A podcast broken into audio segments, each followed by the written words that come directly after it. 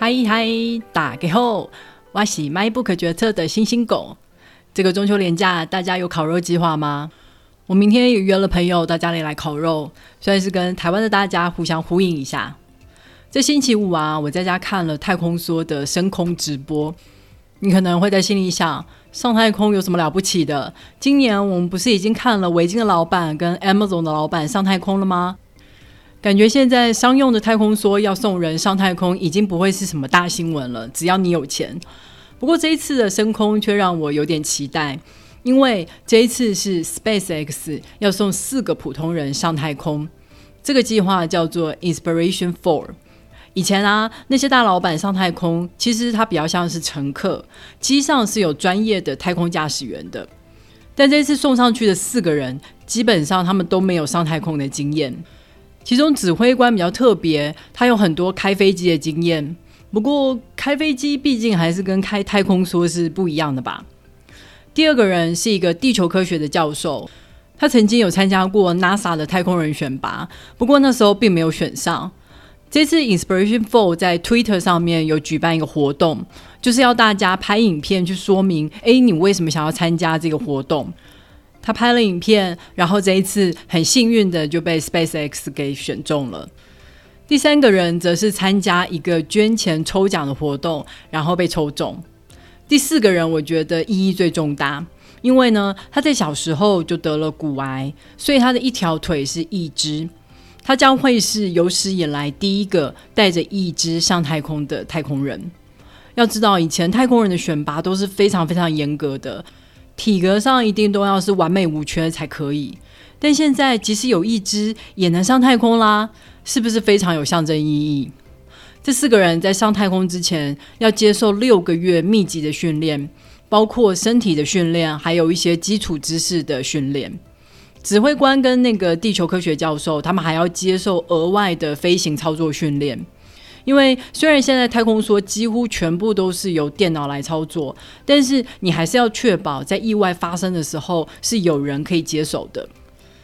现在 Netflix 上面就有 Inspiration Four 的纪录片，大家可以看看哦。我跟我老公在看的时候，我老公就问我：“哎，你觉得他们有钱拿吗？”我那时候就说：“哎，就算没有钱也要去吧，是上太空哎，多么千载难逢的机会啊！”那老公没有像我这么兴奋。他说：“你想想看，六个月的空白，哎，总有人要赚钱养家吧？而且，如果真的上了太空出了什么事的话，他的家人要怎么办？哎，我没有想这么多，哎，我只是想，如果是抽中我的话，我一定要去啊！如果是抽中我老公的话，我一定也会要他去。你们呢？你们是怎么想的？好的，让我们来介绍今天的书。”最近公视的电视剧《斯卡罗》掀起了不少的讨论，你们有看吗？嗯，我得承认，我读书的时候课本上完全没有讲到什么罗妹号事件，我完全不知道原来那时候美国曾经出兵过台湾，然后台湾有一个原住民的帝国，还跟外国人签下了条约，整个就好国际化哦。这些课堂上没有教的台湾历史，都是后来我在看其他的书才慢慢了解的。今天要介绍的书其实也是在讲台湾历史，不过呢，它很有趣，它是从一个特别的角度来切入，是从文学家的角度。这本书就叫做《他们没在写小说的时候》。你从这本书的书名就知道了，作者他想讨论的不是这些作家的作品，反而他更聚焦在他们的人生。这本书还有一个副标题叫做《戒严台湾小说家群像》。为什么特别挑了戒严时期呢？就是因为那时候台湾的环境特别复杂。戒严时期，台湾有白色恐怖，所以有些题材你是不能碰的，你碰了就要入狱。还有本省外省的省级问题，本省的精英先是在二二八被清洗了一轮，然后之后又受到了严重的压制，在各个领域上，不管是政治上或者文化上，全部都是外省人在当家做主。那时候的台湾也有语言问题，因为当时候的台湾，他们年轻的时候受的是日本教育，学的是日文。但是国民党政府来了以后，一声令下，全面禁止日文，所以大家都只能讲中文、写中文。一时之间，所有台湾人都进入了一种失语的状态。他们写不出来想写的东西，就算能写，也肯定不会像母语者一样的顺。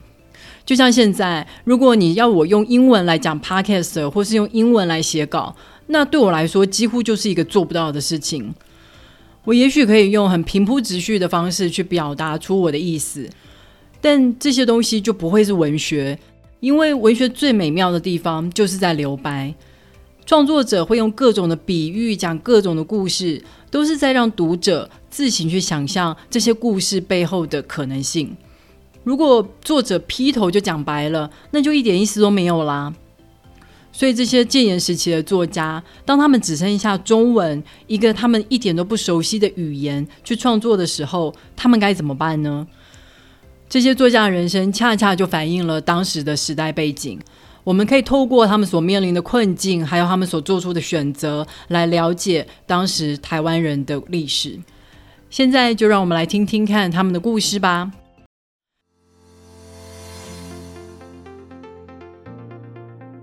大家知道聂华苓这个小说家吗？我虽然听过他的名字，但是我从来没有看过他的作品。我记得我是在黄崇凯的《文艺春秋》这本小说里面第一次读到聂华苓的故事。小说他是从聂华苓被特务监视开始写起，后来他有了机会可以出国逃离特务的魔爪。小说最后写到，他后来是落脚在美国，并且在美国主持了一个国际作家写作计划，招待各国的小说家到他家去做客。这篇小说是那本书的第二篇。那因为第一篇它是一个虚构性质的小说，所以我那时候也很自然的以为第二篇也是虚构性质的，所以完全没有想到那就是聂华苓本人的真实人生。黄崇凯只是基于他的人生故事，加油添醋的写出了那篇小说。当时啊，聂华苓是在《自由中国》这个杂志社工作，担任的是文学编辑。我们曾经在第二十八集《百年追求》的第二卷讲到了《自由中国》这本杂志。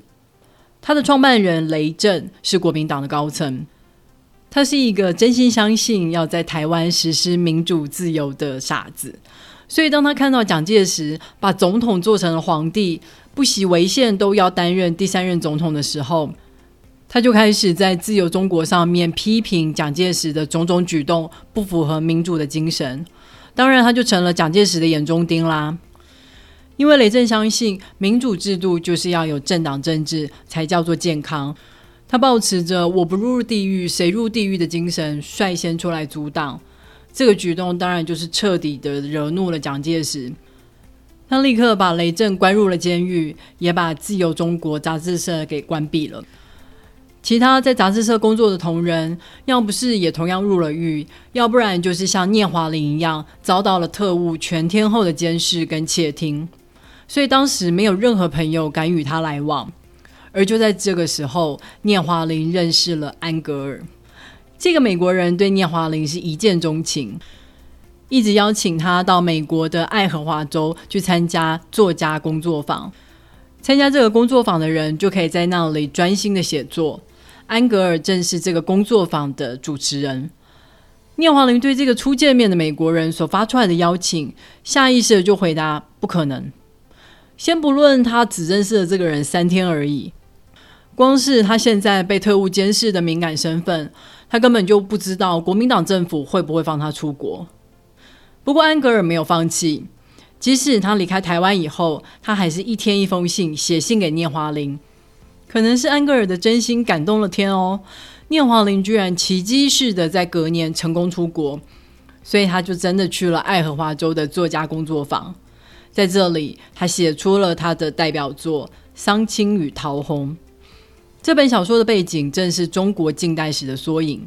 主角他在中国出生，后来国共内战的时候逃到了台湾，最后又移民到美国。想当然，这本小说在当时的台湾根本就没办法出版。他的第一次出版反而是在当时相对自由的香港。唉，这让我想到现在的香港早已是面目全非了。在美国的时候，聂华苓也跟安格尔结了婚，跟他一起主持作家工作坊。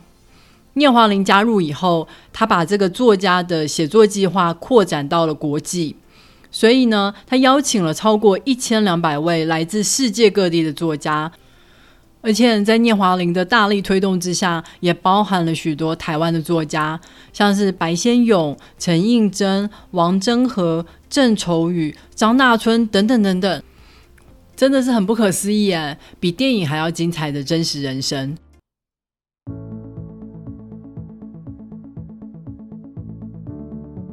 以前啊，我都以为是安格尔的真心感动了天。不过啊，在这本书里面有提到，其实这个作家工作坊的背后金主是 CIA，没有错，就是美国的情报局。所以，也许当时聂华苓可以出国，CIA 也出了一份力。你有没有觉得很奇怪？为什么 CIA 会在一个纯文学的计划里面扮演重要的角色呢？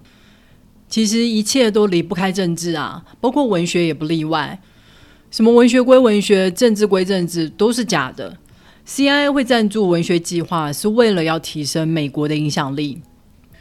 一个国家的影响力，不只是来自看得见的硬实力，像军事的力量或者是经济的力量，还有很大一部分是所谓的软实力。就像好莱坞，它向全世界输出的电影产业，还有日本的动漫。现在韩国的 K-pop，他们都是在潜移默化的在塑造我们的品味跟我们的价值观。作家工作坊也是一样的道理。美国让这些一流的作家到美国来写他们在原本国家没有办法写的东西，让他们看到在美国这样一个自由民主的国家生活会是什么样子。而这些作家写出来的作品，就会慢慢的渗透到下一代，甚至是下下一代。这就是文学的力量，它不像是科技，可能十年就全部翻新了。十年前我们还在用 Nokia 的手机，现在谁还会用 Nokia 啊？而且 Nokia 早就倒了。但我们现在还是会读十年前出版的文学作品，甚至是百年前的作品。这些故事里面所传递的想法，也就会源源不绝的持续的流传下去。这也是为什么我们的前辈们会这么的努力，想要建立台湾文学。所谓的台湾文学，就是要让一群出生在台湾、生活在台湾的人，写出在台湾发生的故事。透过这些作品，台湾人的生活方式跟思想就能够被保存、被扩散。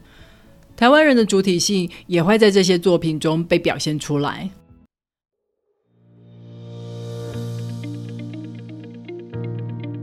如果提到建立台湾文学的工程，我们就一定会提到两个人，一个是钟兆政，一个是叶石涛。当时本省籍的作家面对的环境是极为恶劣的。当时的国民党政府一来，就很二把的全面禁止使用日文，因为那是敌人的语言。所以，即使这些作家可能个个都才华洋溢，但是当他们用完全不熟悉的中文来写作的时候，他们还是会面临一次又一次的退稿。钟兆镇就是在这样的时空背景之下，想办法去串联当时为数不多的本省籍作家。他们当时啊，组成了一个切磋文学的社团。这个社团的运作非常的阳春哦，全部都是靠书信往来。每一期呢，会有一个值日生。这个值日生就会把自己的作品寄给社团名单上的下家，下家看完作品以后呢，就会把他的意见寄回给钟兆正，然后再把同一份作品寄给下下家。当这份作品给社团里面所有人都看过以后，钟兆正就会汇集所有人的意见，寄给值日生，让值日生可以根据众人的意见来修改自己的作品。修改完以后，钟兆正就会帮这些作品寻找合适的刊物来投稿。如果被退稿，他还会跟作者继续讨论：诶，我们的策略应该如何修改啊？要写什么样的内容会比较容易被刊登呢？甚至哦，当钟兆正自己的小说好不容易获得了连载的机会的时候，他想的不是自己的下一部作品，而是立刻告诉他的其他作家朋友。自己的作品什么时候会结束连载？要他们在之前赶快写完一篇长篇，这样他就可以帮忙投稿，占下他连载结束所空出来的版面。这种无私的精神真的很了不起。很多作家都只想着自己的创作，但是钟兆正从来都不是只有想到自己而已。钟道正负责的角色是帮本省级的作家出谋划策，想办法让他们作品刊登出来。但是等到作品刊登出来以后，就需要有评论家来解析作品，帮助读者来了解这个作品的价值。这就是叶石涛在做的事情。叶石涛他原本在日治时代是一个小说家，但是到了国民党政府时期，他就不写小说了，取而代之的，他开始写各式各样的文学评论。他说他的目标就是要用他的笔去写下台湾文学历史，所以当时他不只评论本省级作家的作品，他是为每一个当代的台湾文学作品都留下了评论。同时间，他也补上了大量日治时期作家的作品评论。他并不是一个专业的学者，他写评论的时候靠的是他大量的阅读所建立起来的个人品味。但是这些大量的评论，就是日后学者研究台湾文学的重要参考与依据。后来，他终于在一九八七年完成了《台湾文学史纲》，这是第一部由台湾人所写的文学史。你也许会想问，文学史为什么重要啊？这个问题就跟为什么我们要读历史啊？我们读历史就是要用一个比较宏观的角度，从各个方面去讨论事件的前因后果。文学史也是一样，当我们在讨论文学史的时候，不只是看一个人的作品，我们是把那个时代不同的作家所写出来的作品拿出来一起比较。这样我们就有办法看得出来，哦，这一路以来，台湾都受到了哪些文化的影响？有很长一段时间，台湾的文学都被视作是中国文学的一部分。当然没有错，台湾文学受到中国文学很大的影响。但是，其实台湾文学也受到日本文学很深的影响啊。很多的台湾作家，他在转成用中文创作的时候，其实都还保留了大量的日文断句还有用词。这个在中国文学里面是看不到的。还有台湾经历了各式各样的外来政权所产生出来的国家认同，还有身份认同的迷惘，还有后来民主化的过程里面发生的各种重大的政治事件，都让我们产生丰富的政治文学。属于台湾的乡土文学文句里面会夹杂着台语、客语等等各种方言，这些都是台湾人的日常生活用语。台湾的同志文学比起其他地方更是显得生气勃勃，原因就是在于台湾对同志文化的包容远高于其他的地方。台湾的文学有这么多的独特之处，其实都是在告诉我们台湾人是怎么组成的。钟兆正和叶石涛他们是很有意识、很有组织的，在为台湾文学开疆辟土。他们虽然自己也曾经热衷于创作。但是他们自己说啊，当他们发现后来改用中文创作以后，他们一定成为不了第一流的小说家，所以那时候他们就自愿退居幕后，他们要去当架设舞台的人，让其他人有舞台可以表现；他们要当架设镁光灯的人，让镁光灯可以照在这些人的身上，让他们成为舞台上的焦点。我真的很佩服这样的胸襟，在这一路上，他们必须忍辱负重。他们明明心中想要的是有独立主体性的台湾文学，但是在国民党政府的监视之下，只能先把台湾文学说成是一种乡土文学，之后再一步一步的脱下乡土的保护壳，在几十年后，终于成为了堂堂正正的台湾文学。这件事情一点都不简单。不过，就如同甘乃迪总统当时在发表登月计划的时候，他是这么鼓舞大家的。我们去做，不是因为它很简单，而是因为它很难。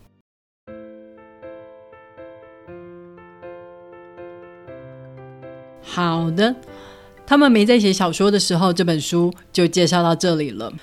在这本书所介绍的作家里面，我最熟悉的就是陈映真了，但是他恐怕也是最让人五味杂陈的一个。我读过最多他的小说，我还记得我在学生的时候读他的作品《山路》。真的非常的感动，因为你可以从他文字里面感受到那种左派为了理想而奉献牺牲的热情。钟兆正他一直都非常欣赏陈映真，当他在编台湾文学作品集的时候，就曾经说过，陈英珍的作品太好了，值得单独收成一册。但是陈英珍拒绝了钟兆政，他拒绝成为台湾文学的代表之一。陈英珍坚持台湾就是中国的一部分，所以除非钟兆政他出的是中国台湾文学作品集，不然他不会同意自己的作品收录在其中。但是在我看起来，其实就正是台湾独特的政治环境，才有办法养成陈应真。陈应真是因为对国民党政府太过失望，所以培养出他对共产党坚持不变的信念。如果今天陈应真是长在中国，经历过中国那时候各种革命的话，我想他左派的理想或是对共产党的信念，应该早就灰飞烟灭了吧。而他后来被中国当成是标签一样的人物，尊敬的供起来，其实也是因为他是出身台湾的作家，他的台湾身份正是组成陈英珍这个人非常重要的一部分。而在台湾，不管是任何时候出版的台湾文学史，或是我们在讨论台湾文学作家的时候，也一定都会提到陈英珍。因为陈映真的矛盾，恰恰就说明了一部分台湾人的矛盾，其实是非常非常有代表性的。我们在前两集讲《挚友》这本书的时候，曾经谈到创作者的作品应该要跟创作者个人绑在一起干嘛？当时我就说，如果我们太要求一个作家要符合各种政治正确、高风亮节的形象的话，我们就会很容易错估作品的价值。就像最近得到芥川奖的李勤峰，他在得奖以后，有人就挖出来，他曾经在 Twitter 上面大肆的批评日本首相安倍，原因就是因为安倍他想要修宪，让日本可以合法的拥有军队。当时很多人就说，这就是日本的军国主义卷土重来啊！李勤峰也是反对修宪的一份子。他在 Twitter 上面拿安倍的身体健康来做文章，所以就被有些人觉得非常的不厚道，因此就要抵制他的书。但是我们在五十集才刚介绍过他的书《倒数五秒月牙》，它是一本非常好看的小说。如果我们因为作者的个人价值观而错过了一本好作品的话，其实是有点可惜的。同样的，我们也不要因为陈映真的政治立场就错过他的小说。那也是非常可惜的一件事，因为真的写得很好。如果你对这本书或是这本书所提到的作家的作品有兴趣的话，别忘了透过 MyBook 的导购链接来购买他们的书哦。网址是 triple w 点 mybook 点 tw。也别忘了在 Apple Podcast、Spotify、First Story 还有 YouTube 上面订阅 MyBook 决策。你的订阅跟留言就是对我最好的动力。好的。让我们下个礼拜再会，拜拜。